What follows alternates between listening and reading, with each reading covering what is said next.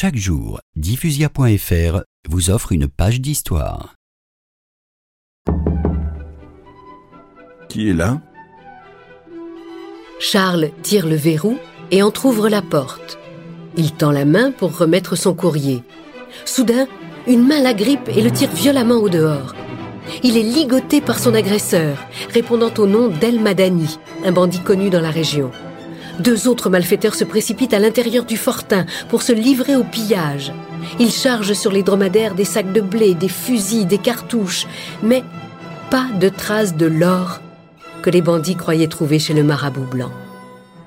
Ils insultent le vieil homme, lui ordonnent d'abjurer sa religion, mais aucune parole ne sort de sa bouche. Soudain, Voilà les soldats deux méharistes approchent. Ils viennent saluer le prêtre.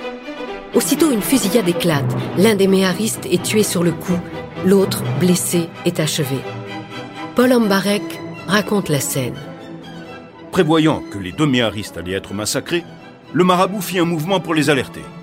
L'homme, qui était près de lui, porta le canon de son fusil près de sa tête et fit feu. Charles glisse lentement sur le côté. Il est mort.